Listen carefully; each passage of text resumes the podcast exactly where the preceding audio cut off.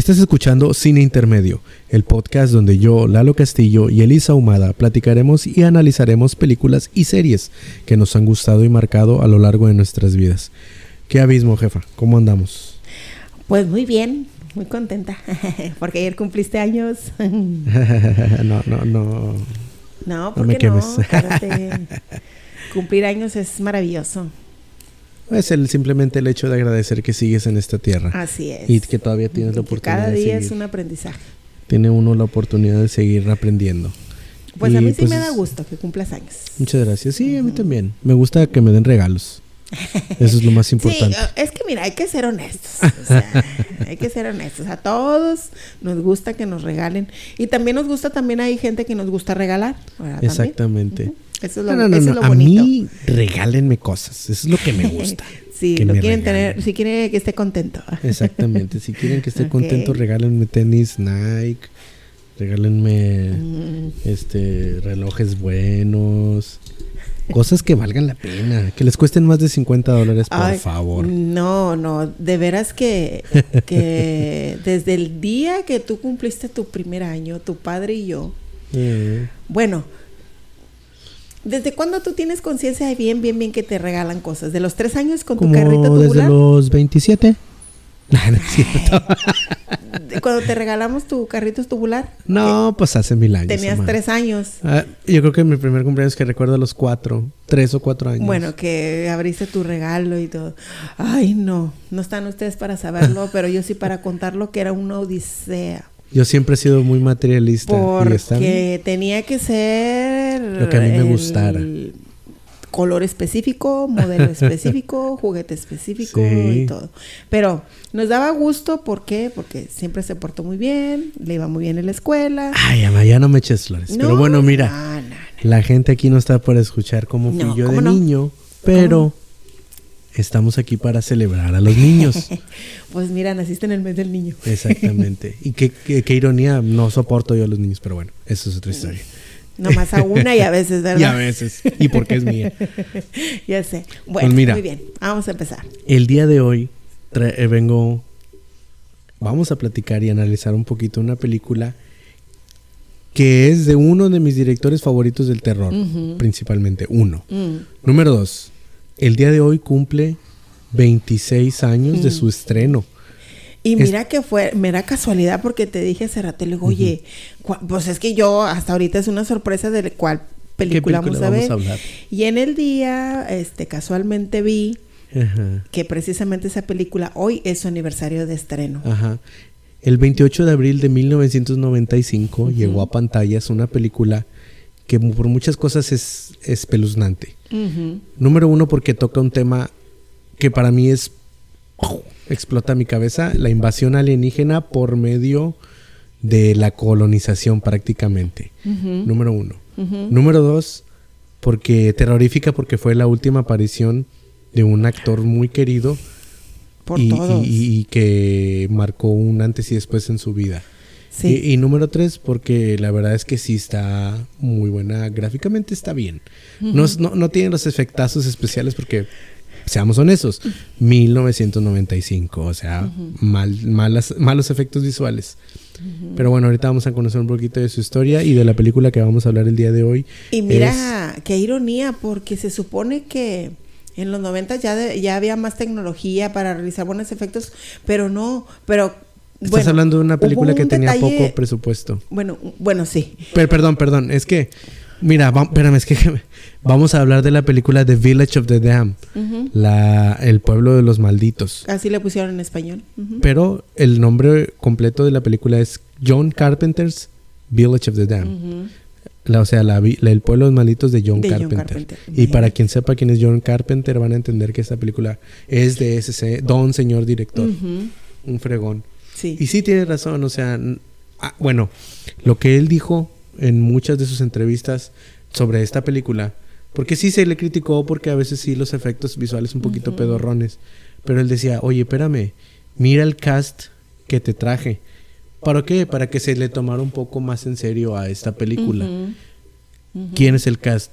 El actor principal de los adultos, Christopher Reeve. Christopher Reeve El, primer, Superman. en pantalla grande. El Superman de los 70. de la pantalla grande. De la pantalla grande, porque el primeritito, eh, creo que es George Reeves, precisamente muy parecido a sus pero él era para una para, para, televisión, ¿no? Para tele, sí, era para tele, era como una serie, era, blanco y negro para empezar.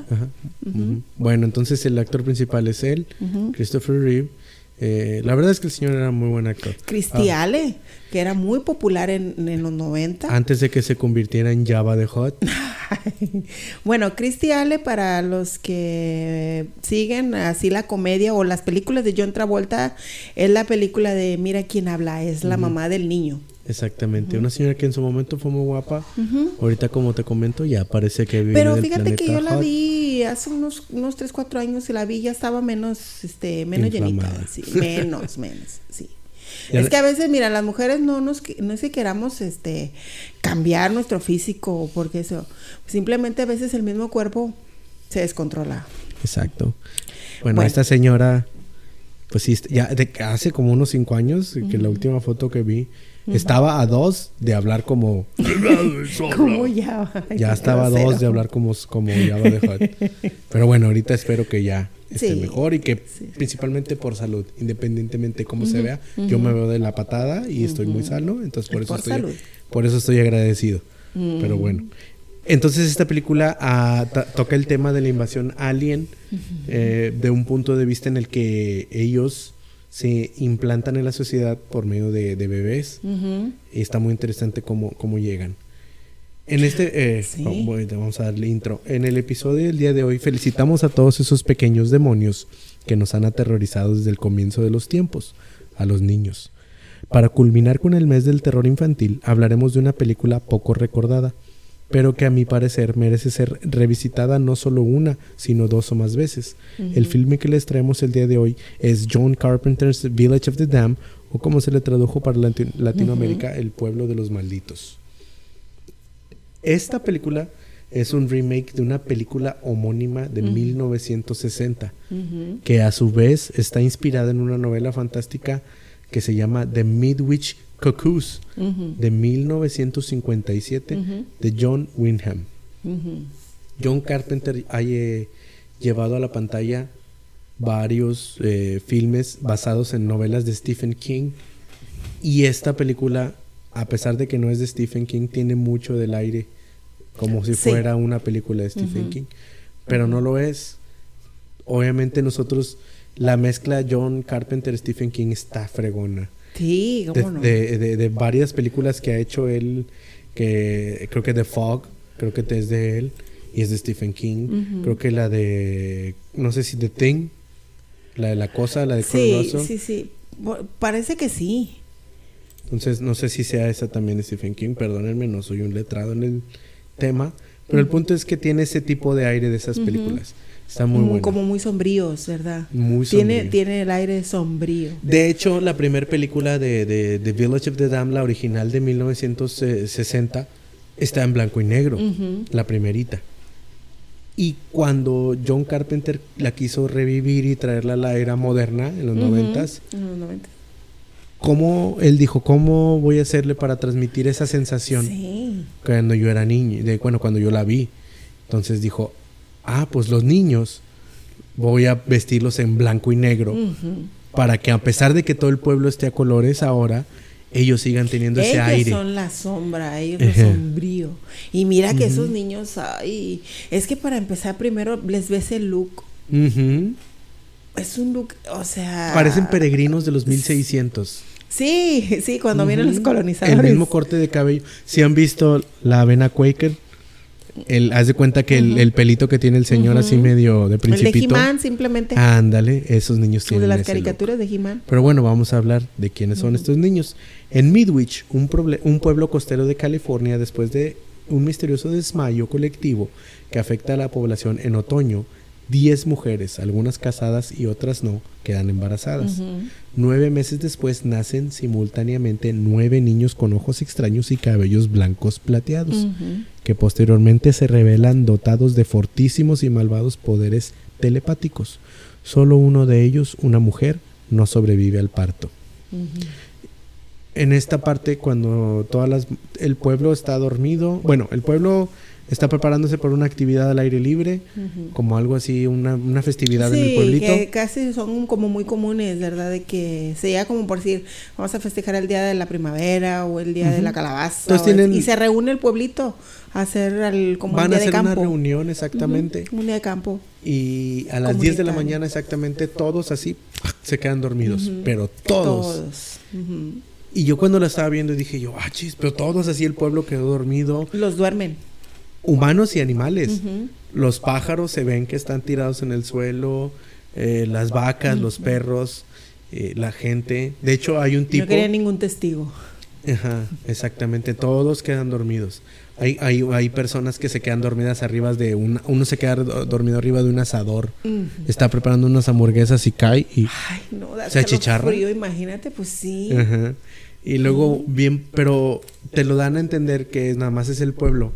Porque un chavo viene de otro pueblo y va a llegar a su casa ahí. Va manejando y de repente ve que hay unas vacas dormidas y se les extraño. Qué raro, ¿verdad? Va manejando y luego de repente él ya nomás cruza como una línea casi la que es la entrada del pueblo y se queda dormido al volante, paz y se estrella con una pipa y hace una explosión. Entonces ahí te da a entender, ok, nada más, que es, nada en, más es el pueblo. en un radio de cierta distancia. Gracias a ese choque las autoridades se dan cuenta que algo, porque es una explosión muy grande, es una llamarada. Que se ve. La policía va y investiga, va- llegan dos policías y caminan porque van llegando a la escena y donde van así se estacionan lejecitos, van caminando y se quedan desmayados también. O sea, nada más es pa- pasan Sí, cierta sí. distancia. Sí, sí, sí, está bajo como, pues no es un somnífero el ambiente, porque pues imagínate De hecho para es lo los que dicen en la película. Sí, Es ahí donde entra el personaje de la señora Yava, Christy Ali. de Cristiale. Ajá. Entra y ella es, ella es como una forense doctora, del, pero por parte del FBI, porque piensan que es un arma biológica lo que está pasando. Pero no, Pero no, no, esa es otra cosa, fuera de este planeta. Entonces, de- de- eh, durante de ese desmayo colectivo, 10 mujeres quedan embarazadas. Una de ellas es virgen y todas quedan embarazadas. Y les causan muchos problemas porque unas mujeres, una mujer tenía a su esposo lejos y Y ella resulta que Exactamente, Que el esposo dice, un "Oye, bebé". ¿cómo llega al pueblo? ¿Cómo que estás embarazada? Eh, una señora que estaba tratando de tener hijos y no podía y luego se embaraza. Luego un- esa, el chavo que se mata en la camioneta, que- que se queda dormido, su esposa queda embarazada. Y ellos habían tratado de tener mucho tiempo hijos. Un y es-. Todo esto se sabe porque el otro personaje principal es Christopher Es Reeve, es un Christopher doctor. Y ya sabes que pues todos, es el único doctor, es un pueblo pequeño, Sí. entonces él sabe todos esos de- detalles sí, pues es clínicos. el que atiende a todos, o sea, es el- a final de cuentas sabe de qué sufren, qué padecen, qué, qué tratamientos están, quién puede tener bebés, Ujú. quién todavía no, o X, o sea, todo sabe. Exactamente, entonces es como pues ya sabes, ¿no? ¿Cómo está Martita? Hoy viene muy panzón ahora. ¿Qué pasó? Co- Eh, pues sí, bueno, entonces eso es lo que pasa precisamente. Venga a atenderse conmigo, ándele. Vamos a checarla. Exacto. Sí. Y bueno, de este incidente nacen 10 niños, pero el embarazo es rápido. O sea, no, no, no fue como que los nueve meses Es de que todas gestación. tienen que estar simultáneas, o sea, todos los embarazos son simultáneos. Al mismo día, o sea, te digo, todas La embarazaron ese concepción fue en el mismo, en ese mismo rato. y todas sufren el mismo embarazo, que son como tres meses, y luego nace un niño ya desarrollado. Completito. Sí, sí me acuerdo de eso, que está completito. Ya son niños. Y una, la que es virgen, da a luz a un bebé. Y la, la, la actriz esta, Cristian, la doctora, ella, ella es la que lo recibe, la, o recibe a la bebé. Pero le dice, no, nació este, stillborn, se dice en inglés, nació muerto. Y se lo lleva, pero nunca lo ves. Nunca no, ves al producto. no, no, no. Nunca ves Es al que sí, me acuerdo de que todos los niñitos van creciendo, pero como que ellos mismos se van... Vaya, están conectados. Es que lo que Todos dicen... están conectados esos nueve. Bueno, es- deberían de ser diez, Ajá. pero son nueve. Y son, son Y eh, vienen en cinco niños y cinco niñas. Y son parejas, Son parejas. parejitas. Sí. Mira, mientras los niños crecen, forman parejas fijas. Todos salvo David, que perdió a su compañera, quien murió en el parto. es la, bebita que murió. Exactamente. Contrariamente a los demás que parecen no tener sentimientos humanos o no los muestran. David demuestra que siente emociones y que siente compasión hacia las personas, hecho que empuja a los demás compañeros a no aceptarlo en su pequeño círculo. Entre el grupo, quien más llama la atención es la figura de Mara. Ay, esa niña, es la líder, es la, la, sí. la que los mueve a todos. Que precisamente es la hija del doctor. Mm, de Christopher De Christopher Reeve. Bueno, que es la hija entre comillas. Bueno, sí, sí, sí. Pero es la hija de su esposa. Y, y, ella, pero ella es la más maldita, malvada de todos. Sí, sí, es la que... Es la líder. Es la líder del grupito de niños. Y aparte que el niño, el que se queda solito... David. Él, él, como que él empieza a experimentar esa, esos sentimientos porque como está alejado del grupito y no tiene a su compañera porque simple y sencillamente no lo aceptaron por eso, o sea, en el grupito, porque son dos, dos, dos. Y dicen, pero espérame, pues tú no tienes a tu compañera como que quedó relegado. Por eso él empieza a sentir compasión, sentimientos, pero también sufre de depresión. Sí. Que ahora ya conocimos sufre de depresión porque el niño se ve triste. Y porque él dice como que es le que yo falta no tengo... algo. Es como cuando dicen que, que, nacen gemelitos. gemelitos, si uno no sobrevive, el otro se deprime por la nada. Sí, bueno, él se deprime y demuestra todo. Así está ese niño. Muy, muy, muy bien el, papel del, del niño, muy bien interpretado por ese chavito. Eh, bueno, Mara, quien es la líder de ese grupo, y es hija, entre comillas, del médico local. E, el personaje que interpreta a este Christopher Reeve se llama Alan Chaffee. Y de Bárbara, quien se ha suicidado. ¿Por qué se suicida? Porque, la, porque como decían, estos niños tienen poderes telepáticos, no nomás telequinesis, como mover cosas, leen la mente de todos a su alrededor sí, sí. y pueden controlar sus acciones por medio de la mirada, nomás de deseárselos. Eh, está horrible eso, porque es un niño y, tú dices, bueno, eso es un niño, pero son pura maldad esos niños. Imagínate que siempre vemos a los niños como la inocencia, vemos que no, el niño lo debes de proteger y, y, todo eso, ¿verdad? Que, que es lógico por ser un, un, niñito. Y resulta que no, no. No, es súper mala que es. Son tremendos. Pero sobre, sobre todo esa niña. Esa es la que nomás con la mirada ya, los chiquillos van y se mueven y hacen lo, que ella les manda. Ella es la líder. Mira, esta niña Mara, la más despiadada del grupo. Y quien rechaza por primera a David en cuanto puede expresar emociones humanas. Si le dice, a ver, ¿Tú qué tienes? No, no, no, esos sentimientos no van. Y, lo, apartan del grupo, precisamente. Sí, lo apartan. La causa que parece empujar a David a sentirse más cercano a los humanos es la pérdida de su compañera, que le creó un sentimiento de vacío y dolor, lo que decíamos, la depresión. La madre del niño es Kill McGowan, rectora de la escuela del pueblo, que inmediatamente entiende la naturaleza distinta del hijo entre comillas, hablando con él de varios argumentos, entre los que están la muerte de la neonata, con quien se habría de unir. Cuando los niños sienten dolor, en alguna forma perciben comportamientos negativos hacia ellos por parte de las personas. Usan sus habilidades mentales para hacer mal a quien los fastidió, en la mayoría de las veces matándolos. Ellos justifican estas acciones diciendo que deben sobrevivir a toda costa y que creen que convivir con los humanos es contrario a ese objetivo, ya que eventualmente llevaría a estos tratasen de eliminarlos. Esta, este argumento y esta parte de la película es un pedo existencial bien duro. O sea, son, son niños, pero ellos saben que en su conciencia colectiva, de colmena prácticamente que tienen, saben que no son niños. No, no son niños. Ellos saben que son una raza exterior a este planeta y que ellos tienen que sobrevivir porque ella, la, niña Mara le hace, hace saber a su papá, entre comillas, al doctor, al Christopher Reeve, a ver, nosotros, le dice, nosotros tenemos que sobrevivir porque tenemos que sobrevivir. Nada nos va a poder detener, nosotros los podemos controlar ustedes. Y ese es el objetivo del que por qué estamos aquí, formar una colonia y, sobre y poblar este planeta. Pero imagínate qué tipo de raza es. Negativa. Una raza negativa. Negativo. O sea, yo no entiendo por qué siempre tienen que enfocarlo hacia el mal. No, yo sí lo entiendo porque... O sea... Te voy a decir por qué, bueno, como yo creo que es.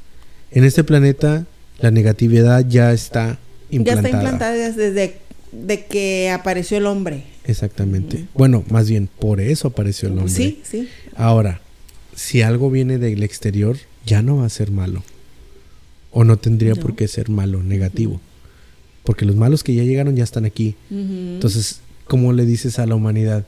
Eh, lo que está allá afuera es desconocido y es negativo. Para protegerse sobre ellos mismos y para que nosotros rechacemos tengamos esa mentalidad de rechazar lo desconocido, tenerle miedo a lo que no conocemos. Entonces siempre te lo implantan en las películas. El miedo. Exactamente. Y es difícil muchas veces no controlarlo o no tenerlo. Exacto. Ese fenómeno de, imprimir la negatividad ah, por medio de las películas tiene un es un se, se, le ha dado un nombre, se le llama imprimación negativa sí, es efectivo. Porque, es efectivo, muy, muy porque sabiendo en, tu interior que eso es, bueno, es una ficción porque tú lo ves ahí magnificado, ¿verdad? Pero si cumple con ponerte chinito y darte escalofrío, pues ya. Y, y, deja tú, el problema es de que lo llevas en tu vida, a tu vida, porque no puedes, muchos no pueden ver la luz con la luz apagada, no puedes, no puedes andar así. No, no, no, es que allá se oye un ruido y esa cosa.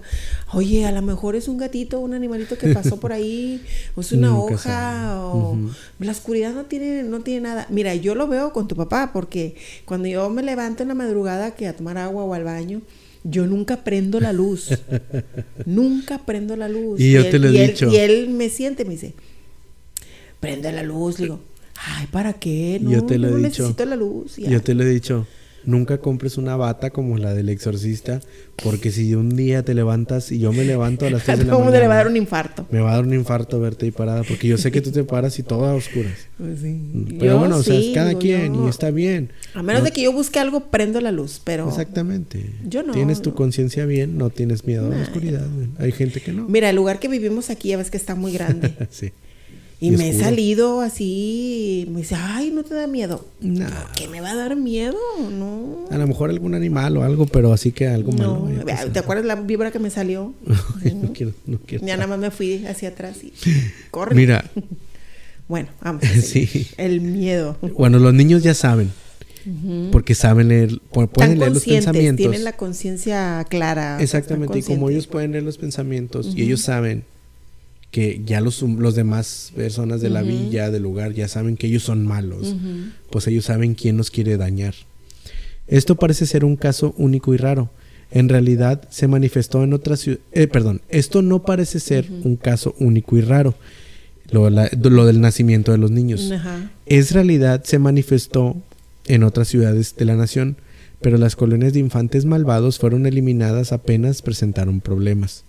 Intuyendo que en Midwich la situación es distinta y está fuera de control, el equipo científico liderado por la doctora Susan Werner, que es eh, la actriz que decimos, Christy Ali, opta por la fuga.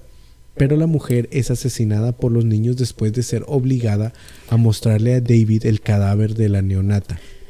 Sí, sí me acuerdo de esa escena porque la andan buscando. Quieren decir, oye, espérame, pues ¿dónde está el cuerpo? O sea, necesitamos verlo. Los niños. Sí, los chiquillos, los chiquillos. ¿Por qué? Para que enseñárselo al otro niño, al, al, que está solito. Sí. Dile, mira, es que sí estaba, pero no sobrevivió. O sea. Susan se había quedado con el cuerpo para estudiarlo en secreto y así poder entender mejor la naturaleza de aquellos seres de forma infantil pero extremadamente dotados y malvados. Esa es una escena muy clave de la película donde ella pues se ve obligada a mostrarles el cadáver a los otros niños, pero el cadáver no es un cadáver de niño, es una forma alienígena, humanoide. Sí, sí, sí, o sea, su, su forma real no es la de un bebé. Entonces, eh, como están, los tienen en un frasco, como así como cuando Goku lo tienen curando en un frasco, así tienen, en formol, y ve que tiene la T de la, de la autopsia, la que hacen la incisión, ¿verdad? Que hacen. Entonces así la matan a ella. ella sola se abre con... Le hacen la autopsia. Exactamente. Ella se hace su propia autopsia y se muere. Perdón. La gente está exasperada y una multitud se reúne en la plaza para discutir con los niños en un intento por calmar la ola de asesinatos y la violencia que azota la ciudad. Hay un personaje que también no es principal, pero es muy importante porque es el padre. Es el padre de la, de la, del pueblo. Y él es el primero que se da cuenta que estos niños son negativos. Mira, simplemente que todos son una copia del uno del otro. Sí, pero bueno, mira. ¿cómo, ¿Cómo es posible que.? Yo entiendo, si son gemelos, pues sí, pueden ser igualitos de una, solo, una sola mamá. Pero si este niño de una mamá, del otro, del otro y del otro y del otro, salen igualitos, es que algo ya no, no es normal. O sea, hasta eso no lo supieron hacer. Sí. Para empezar. Y bueno, como te digo, a lo mejor, bueno, dices tú, ok, alguna cosa o algo y salieron todos iguales, pero la actitud, y aparte porque ellos son abiertos, sé lo que te dicen, te miran, sé lo que estás pensando y no, eso no está bien. Sé que me quieres hacer daño y, matan así a la gente, o sea, la obligan a, matarse, a suicidarse, por así decir. El, el, que descubre eso y trata de no pensar y que no descubre sus pensamientos es el papá de la chiquilla, el Christopher Reeve, porque dice, espérame, pues si saben que yo estoy, estoy pensando que quiero acabar con ellos o, o ayudar, ¿verdad? Y esa, esa, esa parte se lo dice la doctora. La doctora Susan en Cristian y le dice, mira, ella se abre con él y le dice, ¿sabes qué, eh, Alan? Porque es el doctor. Esto ya pasó antes. Nosotros ya lo hemos investigado. Ya sabemos qué es lo que pueden hacer estos niños. Lo que tienes que hacer es bloquear tus pensamientos, construir una barrera para que no sepan lo que vas a hacer, porque si se dan cuenta que los que quieres hacerles daño, te van a matar. Ya Exactamente. Te van a controlar. Descubre esa barrera. eh, perdón, eh, pone esa barrera. Y ella le da la clave a él, entonces él ya lo entiende. Y es lo que la chiquilla le desespera porque no, no puede entrar en su mente. En su mente. Sí, no puede entrar. Bueno, mira, entonces después de cuando el líder de la marcha es una mujer, de hecho de la, los, los vecinos se reúnen, antorchas y picos y ya sabes, como, como, como Bill Turba de los 1500, ¿no? Se van con, a quemar a las brujas, ¿no? Haz de cuenta. Cuando la líder de la marcha muere bajo la influencia psíquica de los niños, la gente comienza a correr asustada. Sí, porque la, la detienen en seco con la mirada porque se les encienden los ojos. Se les prenden los ojitos. Es como, como Furby, pinche, de cuenta. Sí. Entonces se, se, les prenden los ojitos así como... Haz de cuenta, se copiaron Vacaciones del Terror. Los ojitos de la muñeca, haz de cuenta. Y el look, te voy a decir, si tú te acuerdas, la de Chabelo y Pepito Investigadores. que también se supone que son como, ¿sabe? Robots o que están este, este controlados mentalmente, ¿verdad? Que son como también como alienígenas o algo así. Son alienígenas. Es el mismo look, el mismito. Y yo cuando los vi, cuando le dije... Me quieres controlar la mente, Y estos se copiaron de Chabelo y Pepito Investigadores. Imagínate a, imagínate Chabelo en esta película. ¿Cómo que me quieres controlar la mente? Ya sé. De lo catafixio. de lo catafixio. Créeme que se hubiera acabado con ellos. Pero los de los de la de la Chabela y Pepito eran buenos, nomás ellos como que estaban disfrazándose de, malos para que los niños no les hicieran nada. Los tenían negreando los de lo de que fabricaran juguetes o no sé qué hacían. Ay, no, Chabelo. Tipo un señor. señor tan nefasto en la vida real, ese señor Chabelo. Oye, lo, ves ahí todo grandote y luego la. Ay, no. Y luego habla y peor. ¿Qué, quieres? Tacos de caca. Mal Espérate, Chabelo. Mal genio. No, Mal, o sea, a nosotros que crecimos, de, pues somos sí, los niños de esa época de los setentas, pues ya estás grande y te decepciona feo. ¿eh? eh claro. Que sí es muy es medio mierda el señor, digo. No lo conozco, pero pues como se ha portado, pues sí. sí. que dijiste de look. De look. Bueno, hablando de looks y no de, de cómo se ve el padre del pueblo mm. es el actor Mark, Hamill, que es Luke, Skywalker. Yo cuando lo vi dije yo, ¿qué? pero si, si tu, papá ya mató niños, tú también, saca el sable. sí, pero este era otro papá. si Anakin pudo con un montón de niños Jedi, tú también puedes matar un montón de niños de ojos verdes. Mm. Bueno, entonces pues se muere esta mujer quemada, la de la turba, y, y la gente pues se dispersa asustada. Mientras tanto, el, el, gobierno envía a varios policías al lugar, también ayudados por una unidad de la Guardia Nacional, encargada de matar a todos los niños. Pero las cosas no salen según lo planeado pues y los niños manipulan. No, no, bloquean su mente. Pues es que no saben. Los niños manipulan las mentes de la policía creando un tiroteo espectacular y sangriento que termina con la muerte de todas las fuerzas. Está bien padre. Llegan los primeros y no, yo te voy a, los vamos a matar. Pero hay un punto en el que los tienen en la mira y no disparan. y los niños todavía. Es el cliché de siempre, ¿para qué te esperas? ¿A qué vas? Pero me dio coraje. Apunta y dale. Me dio coraje porque no lo hicieron. Pero después ya entre ellos se dan así de balas y yo sí, se merecen eso por no matar niños. Mira, esas escenas son bien, bien, bien repetitivas, porque te acuerdas en una de, de Terminator. Ajá. También de no sé qué. No, no de Terminator, perdón. ¿Cuál? De los X-Men, que está Magneto que sale. Y están todos y, le, y, este. Ah, con la mente Ay, no. Les, quita las armas. Sí, los desarma y luego empiezan a voltear así. bueno, acá pasa lo más o menos lo mismo. Entre ellos se voltean a ver. Ah, pero bien padre, o sea, super George Carpenter la escena. Sangre volando por todos lados, un camión llega y choca y 10 patrullas explotan. Un vato con una escopeta mata bien, de bien lejos a otro y te dice una escopeta ni siquiera alcanza, pero. Tenías de, de larga mire o qué. Pero se, se agradecen esas escenas, pues sangre, vísceras volando. Está bien, eso está bien. Pues sí, porque al final de cuentas eso es lógico, ¿verdad? Por el tema es lógico, que tiene que tener alguna escena muy así, muy grotesca, muy sangrienta. de hecho, las muertes todas son muy grotescas. La única que no pasan es la de Mark Hamill, que se vuela la cabeza con una escopeta, no pasan la escena. No, no, pues ya sería mucho.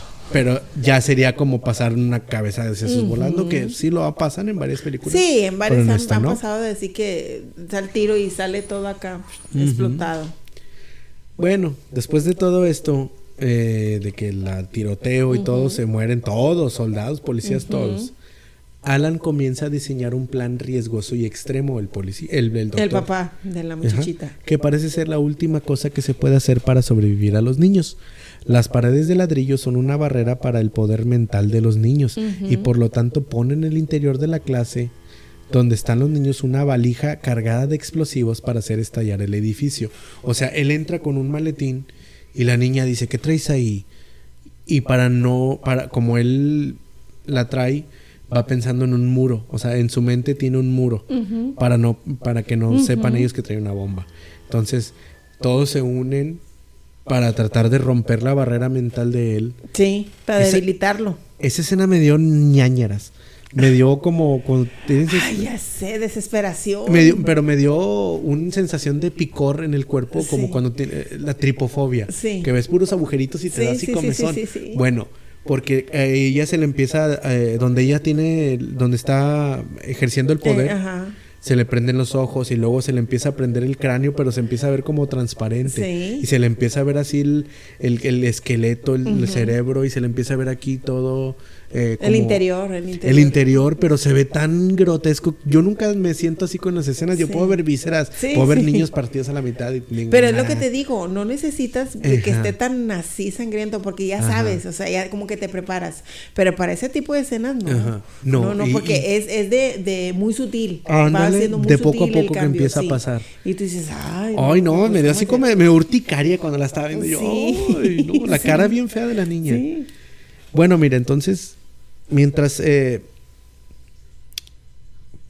donde los niños hacen ah, la, valija cargada pues entonces pone la valija los niños quieren este ver qué es lo que trae pensando. no le pueden leer la mente eh, en eso llega este niño David mientras él habla con Jill ella le pide que salve a David de la explosión inminente porque es diferente a los demás David es el niño que se quedó sin pareja, ¿verdad?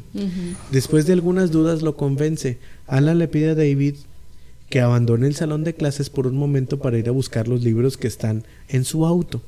Mara intuye algo y toma mentalmente a Jill, pero David reacciona y empuja a Mara, marchándose con Jill. O sea, la mamá del niñito este eh, le, le, dice, vente.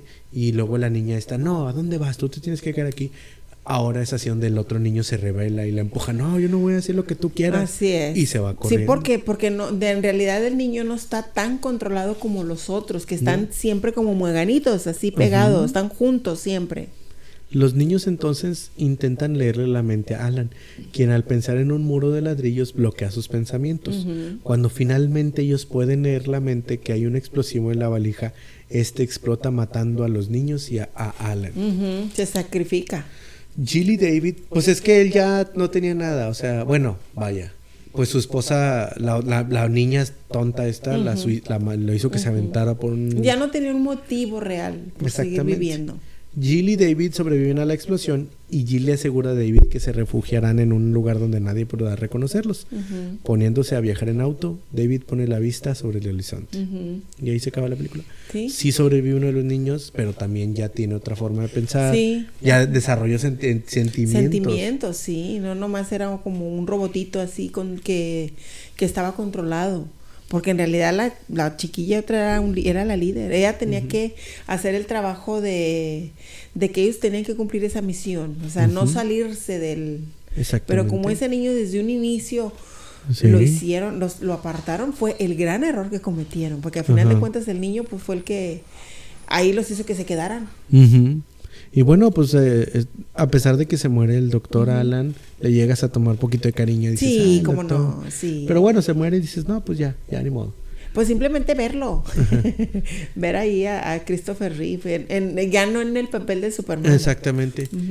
Esta fue la película de, de donde Christopher Reeve fue su última aparición en una película antes de su accidente. Porque este actor, eh, para los que no lo saben, el primer, el actor Christopher Reeve, el que interpretó a Superman, eh, tuvo un accidente en el que cayó de un caballo y se partió el cuello, se partió... Se cayó de cabeza, cayó de cabeza y se, se rompió las cervicales. cervicales. Entonces y quedó, parapléjico. Él quedó parapléjico, no podía mover del cuello, del, del cuello hacia abajo. Sí, del cuello hacia abajo.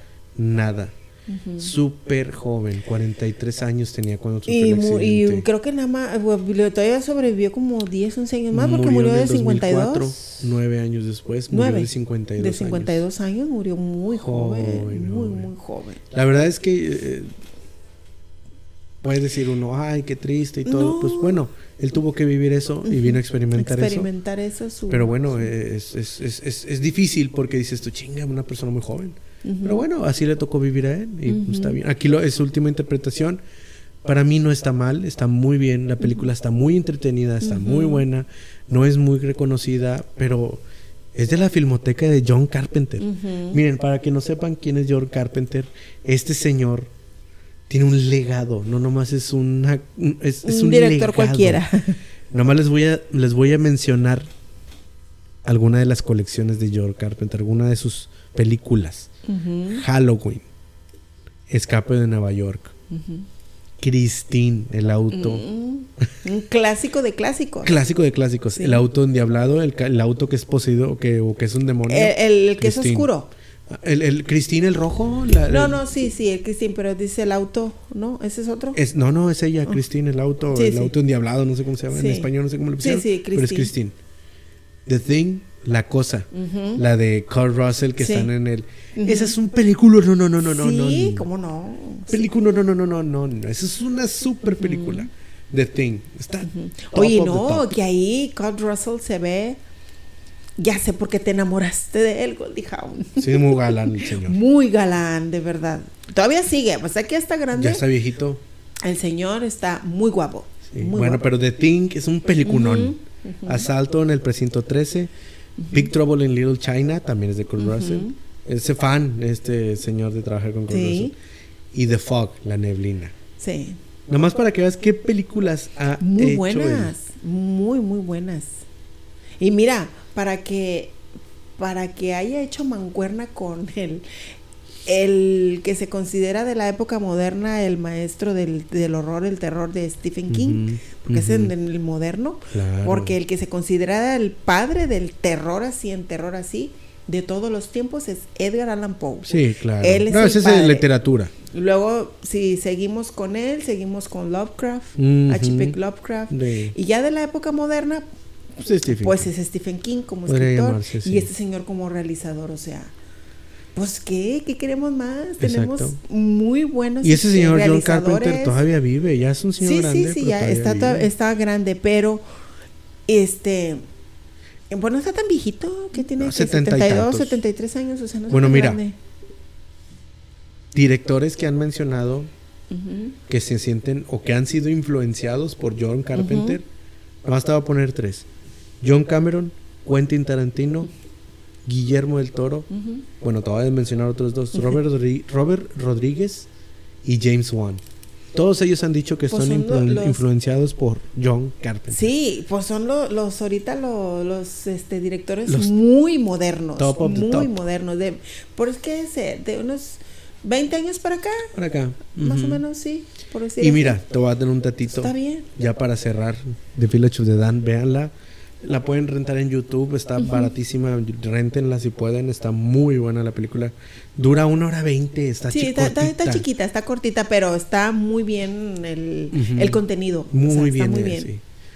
Nada más para un, un último dato, para que sepan, vean todas las películas de John Carpenter, esta es una de ellas, pero está súper bien.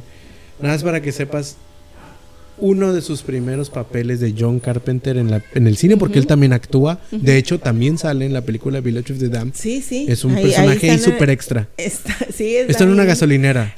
Es como los, los cameos. Es un de- cameo, de Stephen, exactamente. King, de Stephen King que de repente sale ahí como sacerdote Ajá. o venta de. Ajá. Bueno, en la de It. Sí. En la de It sale. Es Sí. el que le vende la, bicicleta. a Bill. En la a nueva Bill. de It, en la nueva. En la nueva, en la nueva Bueno, versión. John Carpenter también hace cameos en sus películas, pero en una película que hizo un cameo o papel antes de ser Don John Carpenter que conocemos el día de hoy, fue en El bebé de Rosemary. Él salió Ah, ahí. estaba bien joven. Exactamente. Bien joven, que es- sí, 48, 50, 20 años. Exactamente. Me Pues imagino sí, que haber sido uno de los de la secta. Exactamente, porque él es del 48 y Rosemary es del 68. Sí. Tenía 20 años Sí, ahí. 20 años. Ya sale en un papelito ahí, búsquenlo, lo van a encontrar en Google, George Carpenter en el... en el Me imagino que es el, el flaquito, flaquito, flaquito, pelo negro, ¿verdad? Yo no sé si sea él, pero Yo creo que es él el que cuando hacen el, el paneo de, de todos los que se juntan ahí en la... En, yo el- creo- En, el- en el cuar- en la recámara, bueno, en la suite Ajá. del señor ese raro. Pues eh, yo creo que sí. sí, bueno. ya sé cuál es. Nada más para que vean, pues él, es, él está bautizado por la Satanísima Trinidad. Sé, ¿Cómo no va a ser un hijo del diablo este hombre si salió en el bebé de Rosemary? Es uno de los de las satanistas, de los del club de ahí. Pues bueno, pues esperemos que les haya gustado, esperamos que les haya gustado mucho este programa, como tanto como nosotros hacerlo. Eh, esta película, véanla. Eh, feliz Día del Niño, porque este programa, si Dios, si Dios permite, va a salir el 30 de abril. El que es 30 de abril. Y cerramos, el, y cerramos con esto el mes de los niños tremendos, diabólicos, siniestros. Y ya veremos, a lo mejor en mayo hablaremos en algún capítulo de las mamás del diablo también, porque este, no Bueno, sé, no sabemos. Bueno, chicos y chicas, este, ya como se dieron cuenta en el capítulo anterior, no hubo video, no hubo video. Sí. Este, se le puso una aclaracioncita ahí en el video porque hoy estábamos muy bien, él siempre revisa todo lo que aquí te hace para poder grabar, imagen, audio y todo. Pues no resulta que al final, cuando ya iba a quitar para ver el video, no había imagen. No se grabó Puro nada. video, no se grabó el video. digo. Es el mendigo Damian, que Demian hizo de las suyas. hizo de las suyas. Exactamente. Bueno, pues esperamos que en esta los niños nos hayan dejado grabar. Sí. Y pues gracias. eh, búsquenos en, en Facebook y en Spotify como Cine Intermedio Podcast. Ujú. Y pues nada, muchas gracias. eh, nos vemos en el próximo programa. Claro que sí. Y en mayo vamos a ver qué sorpresas traemos. Ya veremos. Muchas gracias. bye. bye.